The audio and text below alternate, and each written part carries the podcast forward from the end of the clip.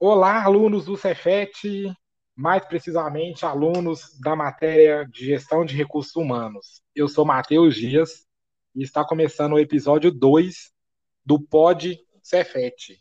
Quem lembra da matéria lá de meio ambiente, né? Eu e a Jennifer fizemos isso, já deu um spoiler aí de quem está comigo. E é ela mesmo que eu vou apresentar, né? Ela minha companheira, minha amiga, estamos sempre juntos aí. Hoje a gente vai estar debatendo um tema muito interessante, Boa noite, dona Jennifer. Boa noite, Matheus. Boa noite, pessoal. Vamos aí começar mais um Pode Ser FET, né? Como você diz, versão 2 aí. A gente trouxe essa ferramenta que a gente aprendeu a utilizar lá, a introdução a meio ambiente com a professora Milene, e a gente está implementando aqui na disciplina de gestão de recursos humanos para falar sobre o tema carreira e identidade, reflexo das exigências mercadológicas na vida pessoal e profissional dos jovens executivos de empresas multinacionais. Autoria da dona Samanta Toledo. Antes da gente começar a falar, quero mandar um alô pro professor Álvaro, que foi bem bacana e permitiu a gente adotar esse formato aqui, que vai ser mais um bate-papo, né? A gente vai contar um pouco das nossas experiências, das nossas visões, como a gente entende isso tudo, né? Mas antes de começar, né, Jennifer, que tema enrascado, que, que nome grande, né? Carreira e identidade. Reflexos das exigências mercadológicas na vida pessoal e profissional dos jovens executivos de empresas multinacionais. Dona Samanta Toledo. Que, que você entende desse título, Jennifer? Quando que alguém fala isso para você, assim, de bate-pronto? Oi, tudo bem? Carreira e identidade, reflexos das exigências mercadológicas na vida pessoa e profissional dos jovens executivos de empresa multinacional. O que, que você entende? Não, primeiramente é aquilo que, antes da gente começar essa gravação né, do, do, do podcast, a gente já havia discutido. É... A gente vai falar de uma forma mais geral, não só de multinacional, né? Não só do, do fato de empresas multinacionais, mas de, de, das nossas próprias experiências, né, Matheus? O que, que eu entendo sobre isso? Bom, é que o mercado, hoje, principalmente com a globalização, ele torna cada vez mais competitivo muito exigente, muito, muito, muito exigente. Tem a, a, a, exigência normal, né, aquela exigência técnica, né, de competências técnicas que você tem que ter. Você tem que ter o, você tem que saber o Excel, o, o Project, é, hoje o Power BI, né, que está em alta também. É, enfim, outras ferramentas que te ajudam aí é, no processamento do dia a dia das suas atividades, mas você também tem que hoje os olhos da empresa também estão tá voltados aí para exigências emocionais, né, e cognitivas, é, psicológicas é, das pessoas nos processos seletivos. É, o que, que acontece? Pode, pode falar. Isso é muito, isso é muito interessante o que, que você fala, né? Que é exatamente o que você falou, né? Quando a gente vê exigências mercadológicas, a gente logo lembra, né, daquelas exigências que tem nas vagas de emprego, né? O que, é que as empresas precisam? O que, é que eu preciso para me candidatar a X vagas, né? Qual a experiência? Inovação, criatividade. É... se você tem força de vontade para trabalhar, venha fazer parte da nossa equipe. Geralmente, esse é o slogan que as empresas é, utilizam aí, né? A chamada que elas fazem nos seus processos. É, é bastante isso. E aí, e aí, Jennifer, entrando mais precisamente, né, que é o que o artigo coloca, que é de profissionais, de jovens executivos, a primeira coisa que vem na nossa mente são os processos de trainee, né? Você quer algo mais exigente, mais concorrido do que o processo de trainee, e aí é uma faca de dois gumes, né? Óbvio, ele é exigente porque ele é muito concorrido, são vagas que têm um salário muito bom, tem uma carreira proposta, né? Tem benefícios muito bons, mas também tem o outro lado dessa exigência, né? Então, é, quando você fala de treinar, a primeira coisa que as pessoas falam, intercâmbio inglês e uma língua fluente. Aí hoje em dia já falar ah, só o inglês fluente tá dando, né? Tem que ter um pouquinho mais. O teste de raciocínio lógico, o teste de matemática, o desafio, o jogo assim. Então, é um processo extremamente concorrido. Que, que você acha desse processo? Você... Como você acha? Porque assim, eu acho que esse é o começo que a empresa começa ali no processo, né, de, de, de, de recrutamento, no caso o trainee, o exemplo que eu dei, ou um processo de estágio, no recrutamento a empresa começa a colocar exatamente a filosofia dela, começa a te fazer Exato. parte, ó, você entrar aqui, as coisas têm que ser assim. Perfeito, muito boa sua colocação, e é exatamente isso. É, ali, você já tem uma pré, né, do, do, do que, que é os valores da empresa ali, o que, que ela quer. E, e olhe para você ver que interessante, que é justamente uma das coisas é, citadas pra, é, por ela, pela Samantha no, no, artigo, só que ela fala do jovem é, executivo quando ele já entrou na empresa. Mas a gente pode perceber durante esse recrutamento, nesses processos seletivos, o quão capaz a gente é capaz de mudar, moldar, né, para conquistar aquela vaga. Né? Tudo você, é, você quer, é, você estuda os valores, a missão, a visão da empresa para você tentar é, impressionar o quanto você conseguir para você conseguir adquirir aquela vaga. Além disso, é, durante e, esse só processo complementando, de eu vou te interromper um pouco, só para complementar, que essa frase sua foi perfeita. É, muitos processos de trainee, muitos processos seletivos, eles modam até onde você é capaz de ir. Né? É, tem muitos processos seletivos que tem aquela célebre fase, está fazendo um trabalho em grupo, eles colocam fazer um trabalho em grupo, e no final eles perguntam: Ah, bacana, todo mundo aqui é amigo e tudo. Vira para todo mundo quem você demitiria, quem você não passaria do seu grupo eles, óbvio, estão treinando uma capacidade de liderança, que é você exatamente conseguir linkar, né? Você conseguir demitir alguém. Infelizmente, esse é um papel de um líder. Mas, ao mesmo tempo, vem um ideal quase filosófico, né? A gente vem usando esse termo um pouco, mas da gente descobrir a humanidade. Eu elimino um candidato forte, porque na próxima fase ele pode, então, consigo dar uma queimada nele aqui, ou eu elimino realmente alguém que foi o que menos contribuiu aqui nesse trabalho. Então, é. ele já começa a induzir a, a filosofia dele, tipo assim, eu vou pensar mais na empresa ou eu vou pensar mais em mim?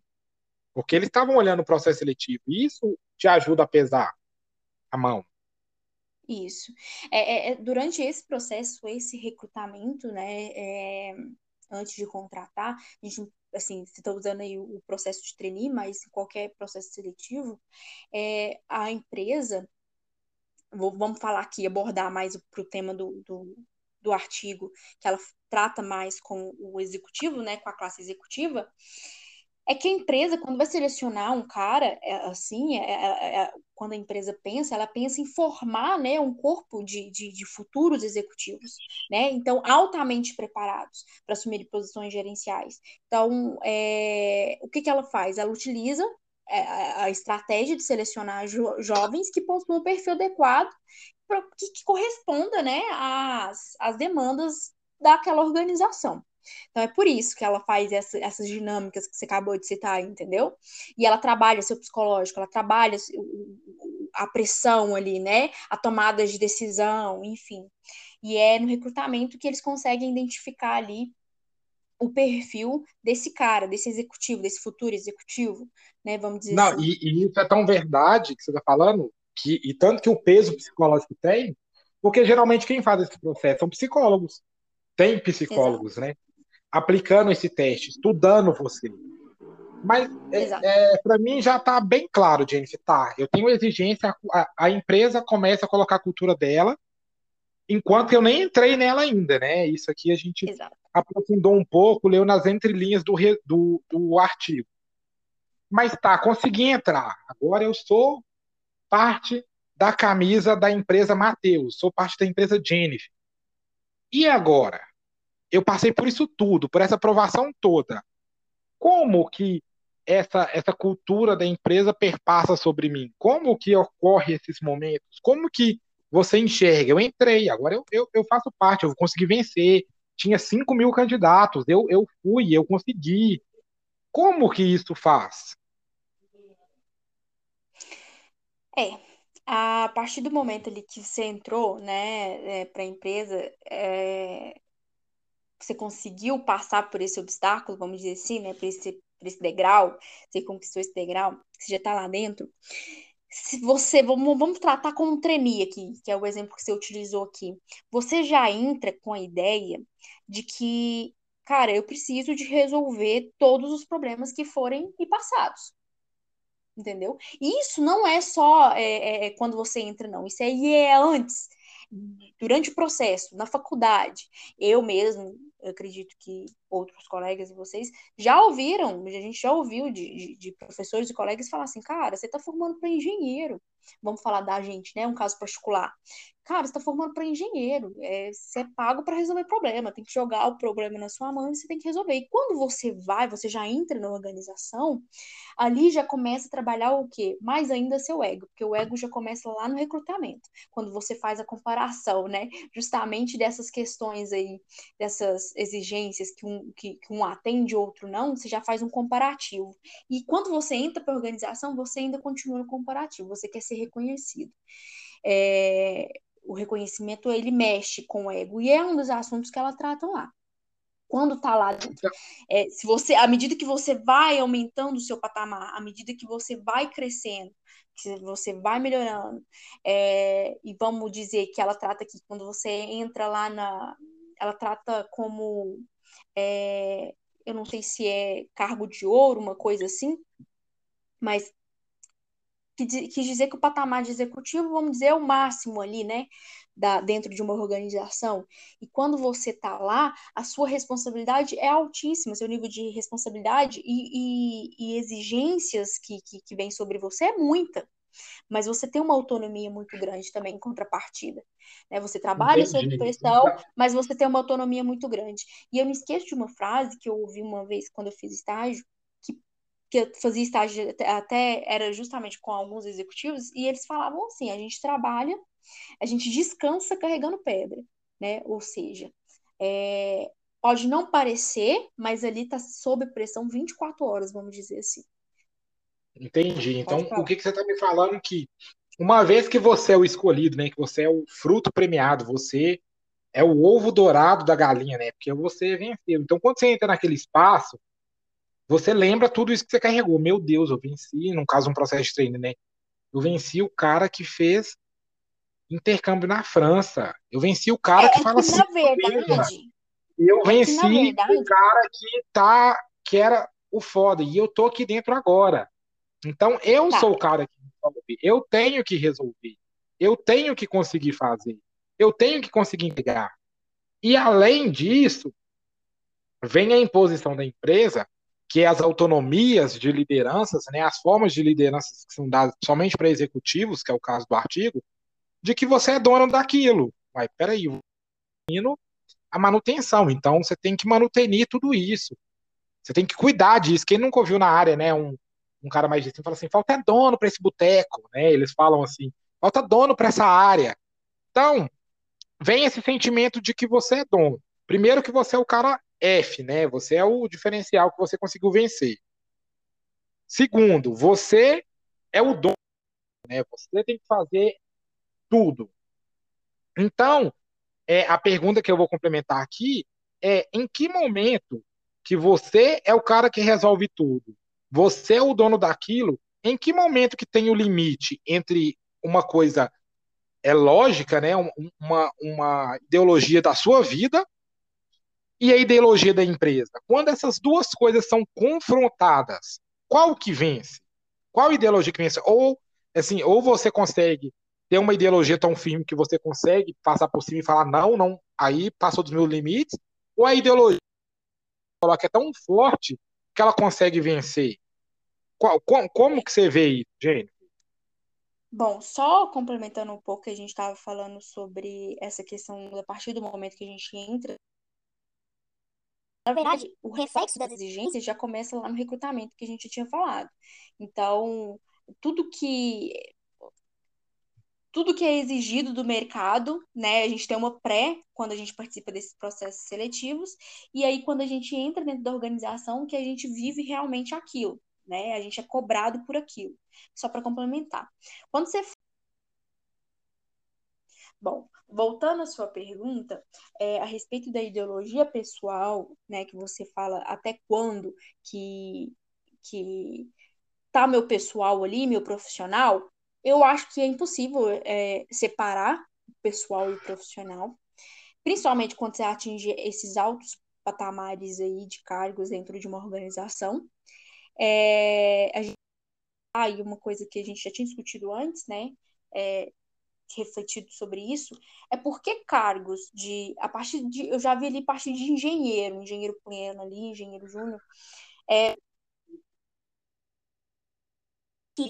que estão aí mais ou menos nessa parte de, de executivo, eles não batem ponto né, que eles são considerados cargos de confiança, porque ele tem que estar disponível para a empresa a qualquer momento. Se te chamar 5 horas da manhã, 4 horas da manhã, 3 horas da manhã, 6 horas da manhã, 2 horas da tarde, 1 hora da tarde, você tem que estar ali, entendeu? Você paga para isso. E, e, e, é, é, e é uma assim. balança, né, Matheus? Porque você tem essa alta responsabilidade, essa alta pressão de entregar resultados, de liderar a equipe, vamos supor assim, e você tem ali na outra balança autonomia, nessa flexibilidade, mas que, que às vezes pesa bastante. Cargo de confiança, olha o nome que já te, já te dá. Eu confio em você. Né? Isso. Até, Isso não até, pode deixar.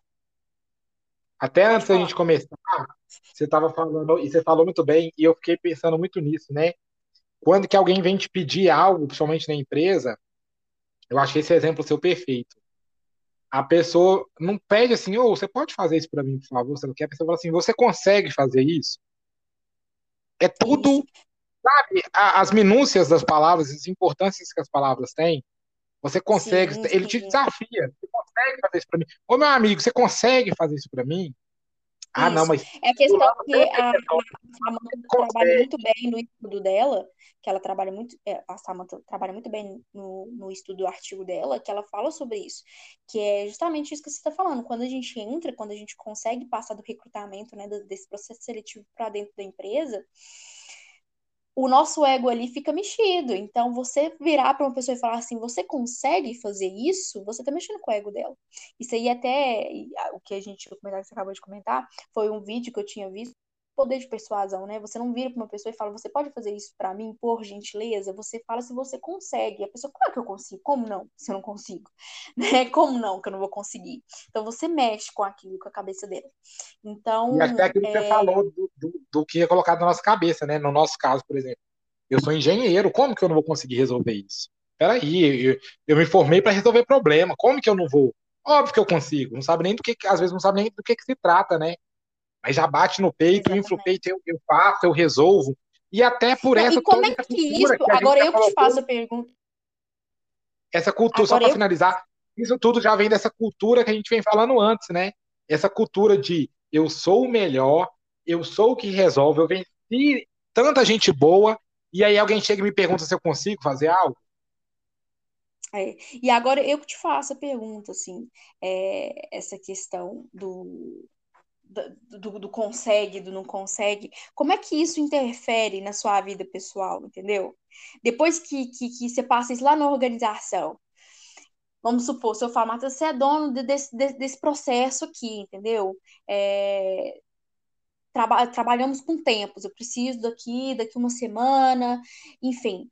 Como é que você trabalha com isso? Eu estou te dando essa responsabilidade. O que, que você vai querer?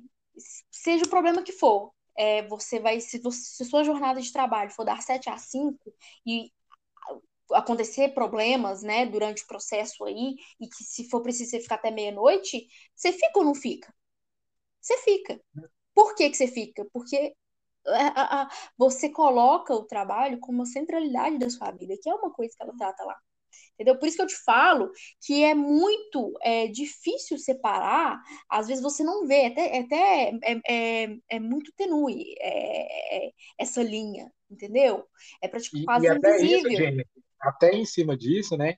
Você falou, e não só do, da sua vida, né? Até que ponto que você passa isso para os seus liderados?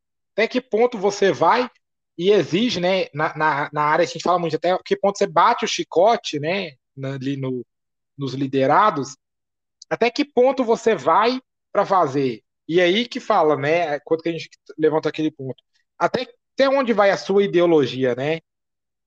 Porque às vezes você tem sua ideologia de vida, ah, eu não faço tal coisa, eu não vou, eu não vou fazer tal coisa na minha vida pessoal, eu não faria. Mas dentro da empresa, com essa pressão toda, eu faço. E isso me lembrou muito de uma música, eu sou muito fã do Emicida, né? E tem uma música dele que chama Boa Esperança, que ele traz um, dois versos que é muito, né? Que ele fala assim: o trabalho liberta ou não. Com essa frase, quase que os nazis varrem judeu em extinção. Essa frase é muito forte, porque eu não sei se os ouvintes sabem, né? Ou se você sabe, no, na entrada de Auschwitz, né, que era um campo de concentração nazista, tinha essa frase, né, o trabalho liberta. Então olha para você ver, eles mandavam os judeus para o campo de concentração, às vezes para fazer trabalho braçal e depois para matá-los, né? E uma das justificativas era isso, né, que o trabalho liberta. E quantas vezes a gente escuta isso no nosso dia a dia, né? O trabalho edifica, o trabalho liberta. Mas liberta até que ponto? Que é, ponto é, que essa cultura da empresa atrapalha a sua vida pessoal, né? Aquela, aquela, aquele velho clichê que a gente vê de histórias, né? O dia do seu casamento, o dia do, do seu aniversário de casamento, de 20 anos, sua esposa às vezes está ali te esperando, seu marido está ali ansioso te esperando, você marcou um jantar, você pensou tudo, acontece uma coisa na empresa e você tem que ficar. E, um, qual que é o peso que vale? O que vale mais, seu casamento de 20 anos ou a empresa? É, e, e olha que você, você chegar ao ponto de você questionar isso, do que pesa mais. Perfeito. Perfeito sua colocação, que ela cita justamente isso aí durante o estudo dela, que é a questão da gente centralizar o trabalho, colocar o trabalho à frente de tudo, né? Ela até citou alguns exemplos, é porque a, a, o estudo dela foi baseado em entrevistas com pessoas de duas empresas distintas, e uma das pessoas falava: ai, é, eu não faço isso vamos, igual, eu não, não, não tô casada, não tenho filhos, é, enfim, essas coisas mais da vida pessoal, a pessoa não faz porque, ah, eu tô no momento da minha vida profissional, de foco profissional. E hoje o que mais vive os jovens hoje é foco profissional. Tudo que se for perguntar, que ele esteja com algum problema na vida pessoal dele, o motivo, a justificativa é porque tá com foco na vida profissional. E aí, ela cita também, que eu achei muito interessante, é que às vezes a vida pessoal tá tão ruim né, tão abalada, tão desestruturada, você não tá dando atenção para essa parte que você prefere viver. E ela cita lá, que é, e, e particularmente foi coisa que eu, que eu já passei alguns anos atrás, da questão de só falta levar o colchão para dormir na empresa. Então, uhum. a, a, a, empresa te constitui mais, né? Ela faz mais parte de você do que ali seus amigos, sua família. Então, é só falta realmente é, levar o colchão para dormir. Você já acompanhou, a gente teve o prazer de trabalhar juntos. É... E, e, isso, e olha que a gente, que, assim, não tive nem cargos gerenciais, né? Vamos dizer assim, não foi nem um, nível de cargo gerencial, e olha o patamar que eu tava. Que, que e é engraçado a gente ver é... isso, gente, porque isso tem, tem um nome, né? Está sendo muito utilizado agora, que chama workaholic, né? Que é a pessoa viciada em trabalho e às vezes como que isso está sendo romantizado, né? E como é romantizado, né? Quanto que é um colega de trabalho, nossa, esse mês eu fiz 30 horas extras, né? Eu tô chutando valores aqui. Nossa, ontem eu saí aqui da empresa 4 horas da manhã. Então a pessoa conta que dele como se fosse a maior glória da vida dele. Eu saí 4 então, horas da manhã que e hoje, 8 e 20, eu tô aqui batendo ponto. Então, Sim, assim, mas é, eu te pergunto, Matheus, qual o motivo, qual o motivo que, que o funcionário faz isso? Ela trata a classe executiva. Vamos para a classe executiva. Por que, que a classe executiva faz isso? Na sua opinião, hoje, assim, eu, por quê?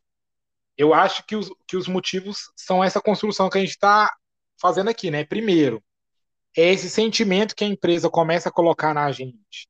Né? Eu já estou nos incluindo aqui que seremos engenheiros mas esse sentimento que vem desde a universidade de que temos que resolver, temos que fazer, não tem outra opção.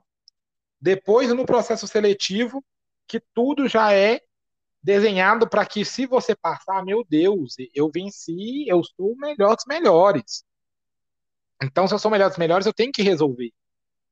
E junto com isso, esse sentimento de dono, que é a filosofia da empresa, te coloca, né? Essa autonomia farjada de dono é para que você se sente como se fosse sua casa, né? Como se fosse sua, O, a tomada da sua casa, você tem que ir lá colocar a mão. A parede da sua casa, você tem que fazer. Nossa, mas você deixa sua casa tão descuidada assim. Então, é, parece que é seu. Parece que se, se você fizer aquilo dali, vai, vai edificar a sua vida, né? É aquela frase que eu volto a repetir: o trabalho liberta, o trabalho edifica. Nossa, a realização de eu entreguei isso. E às vezes é bom, é bom você ter isso, você ter esse ânimo para trabalhar. Só que Sim. tem um ponto, até um, até um ponto que você vai por isso, né? Que é essa linha tênue que nós, nós estamos falando. Até que ponto essa filosofia da empresa ela te importuna tanto que existe um, um, um ponto, né? uma, uma linha que é para crescimento, que é para animar a pessoa, para te dar um motivo né, para fazer, te dar um foco, mas às vezes esse foco extrapola. Que é algo que ela ponto. trata também. E é algo que ela fala sobre isso. Então, a pessoa, ela, ela se dispõe, né, ela se propõe a fazer isso, ela se permite a viver isso, é, a passar, ultrapassar a sua jornada de trabalho, levar trabalho para casa, né, a, a, como se diz, é, interligar tanto a vida pessoal quanto profissional, é, devido ao ego. Ela quer saber, o que a gente já tinha falado antes, que ela quer resolver aquilo, ela tem que resolver aquilo, aquilo mexe com ela. Imagina você, Jennifer, você pode fazer essa atividade para mim? Aí eu tô lá, se eu não conseguir, você pega na minha frente, que eu já vi isso acontecer, na minha frente, pai fala assim: ai, Maria, faz aqui que a Jennifer não conseguiu. Você pode fazer? Sabe? Nem me citar que é eu. Só falar assim, é, é passar a mesma atividade, porque eu não consegui. Então aquilo mexe com o ego. Aquilo é. O reconhecimento também, essa busca né, do reconhecimento com constante, essa que, que, que a gente fala, que justamente no mercado de trabalho ele é muito disputado, né? E tudo mais, lá dentro tem muita briguinha de ego, e é verdade, e isso faz parte. Todo, todo trabalhador, todo profissional, ele quer ser reconhecido pelos seus resultados, pela entrega dos seus resultados.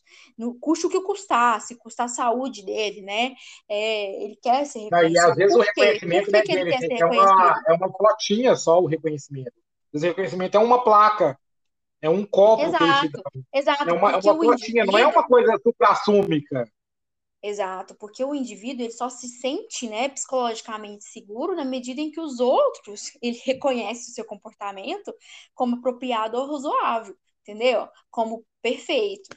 É, e outra coisa também que está interligada a isso, a, a essa a, a, ao funcionário sujeitar essas situações, essas, essas para atender a empresa, é que ele busca ali no trabalho o sentido da vida. Eu estava até fazendo uma reflexão quando eu, enquanto eu estava lendo esse esse artigo, quando a gente fala, você já parou para perceber, Matheus, que quando a gente fala, ai, meu Deus, busca o sentido da vida e tudo mais, quando você busca o sentido da vida, geralmente é ligado à sua vida profissional, sabe? É, não, você não procura o sentido da vida no sentido, ai, com a sua família, com seus amigos. Geralmente não é isso. Geralmente é o sentido, tipo assim, o que é meu lugar no mundo? Qual é meu trabalho? Qual é meu papel? Qual é a importância do meu papel? E isso está voltado ao trabalho. Será que o que eu estou estudando tá bacana? A gente já passou, durante esses cinco anos e meio aí de curso, diversas vezes esse questionamento. Será que eu estou no curso certo? Será que eu quero ser engenheira? Quando a gente está lá trabalhando, que a gente está fazendo uma atividade que às vezes não agrada, alguma coisa assim, nossa, será que isso é para mim? Sabe? Você se questiona sobre isso? Então, é, é essa reflexão que eu queria trazer, né, e que eu entendi. E, e, e é perfeito, sobre... porque assim, Jennifer, é, quando que a gente traz isso, né? Nossa, mas é, então o sentido da vida é trabalhar, nossa, eu vou escolher o que eu vou fazer pro resto da minha vida, né? Quando, quem nunca ouviu isso, né? Você está escolhendo o curso que você vai fazer pro resto da sua vida. Então, isso se tornou extremamente cultural, né? E é engraçado que a gente vê até o sentimento de família, né? Que igual, por exemplo, um caso meu mesmo, né? Minha família é de Belo Horizonte, eu moro em Araxá, então eu tenho meus amigos aqui, só que eu passo a maior parte do tempo com o pessoal de serviço. Então ele se torna uma família, aquele grupo se torna. Então você sabe da vida de todo mundo, você sabe quando fulano brigou com a esposa, você sabe quando é, fulana brigou com o marido, você sabe quando que seu chefe está bravo, você sabe quando que o carro dele quebrou. Então aquilo dali vira uma sociedade interna que tem suas próprias leis, tem suas próprias motivações, tem suas próprias brigas.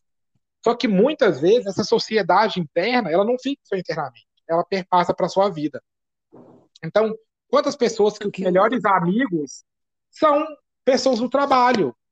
Quantas pessoas que, ah, o, o padrinho do meu filho é o cara que trabalha comigo. A madrinha da minha filha é a menina que trabalha comigo. Por quê? Porque a cultura da empresa é isso: somos uma família, somos um time, é todo mundo unido. E as horas que você passa ali, que é extremamente, né, boa parte do seu dia você está trabalhando, ocasiona isso. Então faz com que suas relações sociais e pessoais virem um emprego. Então, é, isso é muito, isso é, é, é acho que até mais para o campo da filosofia, da sociologia, eles debaterem isso, mas eu acho que tem algo aí, né? Por que que, é, e isso que você trouxe perfeitamente, por que que toda vez que a gente fala de, ah, o que que você quer fazer para a vida? Ou a criança quando é pequena, né? Desde pequena a gente já fica com criança, ah, ele vai ser advogado, não, ele vai ser engenheiro, ele vai ser bombeiro, ele vai ser policial, nossa, ele vai ser economista. A gente já, já fica querendo dar rótulos para uma criança, qual é o, e é o emprego, é, é tipo, é, é, ligado junto a seu nome, seu cargo é junto a seu nome. Quando você vai fazer matrícula no, no inglês, eles falam, qual que é seu cargo? Meu, mas o que, que, tem a ver uma coisa com a outra? Mas é, é, te acompanha seu serviço, né, sua vida. Sim, sim. É aquilo que eu falei. É, e que a gente veio aprendendo durante essa disciplina, né? O trabalho. E a gente fez um trabalho bem no início da questão do que, que é o trabalho, do significado do trabalho, e é isso, é, o trabalho é meio que, que dignifica o homem e a gente está disposto, disposto, né, a, a, às vezes submeter a certas situações pelo trabalho. Então a empresa molda a gente, né? Ela faz a gente é, mudar as nossas, é, é às vezes é, é, se moldar, né? As, as, regras impostas por ela. Exatamente. Então é uma coisa que a gente pode é, bacana de refletir até que ponto que a gente está levando para isso, a isso, né? realmente se perceber isso, né? Essa essa questão, porque porque para mim é doentio apesar que você tenha. Chega. Quando você atinge esse cargo de ouro da empresa, né, que ela trata como cargo de ouro da empresa, que é ser executivo, porque olha aqui, todo mundo tem executivo como modelo, e ela fala isso, entendeu? Como modelo, como top da empresa, todo mundo quer chegar lá. Lá é o patamar maior. Então, mas a gente tem que ter consciência, a gente tem que parar e pensar, cara, olha, o que, que ele tá abrindo mão também para ter aquilo? Né? Aparentemente, parece que, que, não faz o que esforço, eu posso fazer não... para conseguir isso, né? Até exato, que ponto eu vou para conseguir isso? Eu acho que assim. Que a gente tem que tomar é, cuidado com isso. Eu acho que é um, um tema fenomenal. É por isso que a gente pediu um podcast, né? Porque a gente precisava de falar sobre isso, conversar sobre isso. Um tema atual, um tema vivido é, pela gente, é, e acredito que para os nossos colegas que estão ouvindo também, para os nossos colegas também estão ouvindo. É, não sei se alguém ali é executivo, está nesse patamar ainda, mas a maioria aqui a gente está ainda, que a gente está saindo agora da faculdade, agora que a gente vai começar a, a, correr atrás né, desses patamares, de atingir esses patamares, e é justamente essa reflexão que eu acho que o professor queria passar e o artigo passou para a gente, para a gente tomar cuidado né? Até que ponto que eu estou levando aqui a minha vida pessoal e a minha vida profissional? Até que ponto que a minha vida profissional está atingindo a minha vida pessoal? Porque às vezes pode ser um caminho até sem volta, né? Então eu adorei o tema, como eu disse, eu, eu gosto demais desses temas. Exatamente, eu também gostei. E podemos dizer que temos um episódio, temos um, um trabalho? Temos.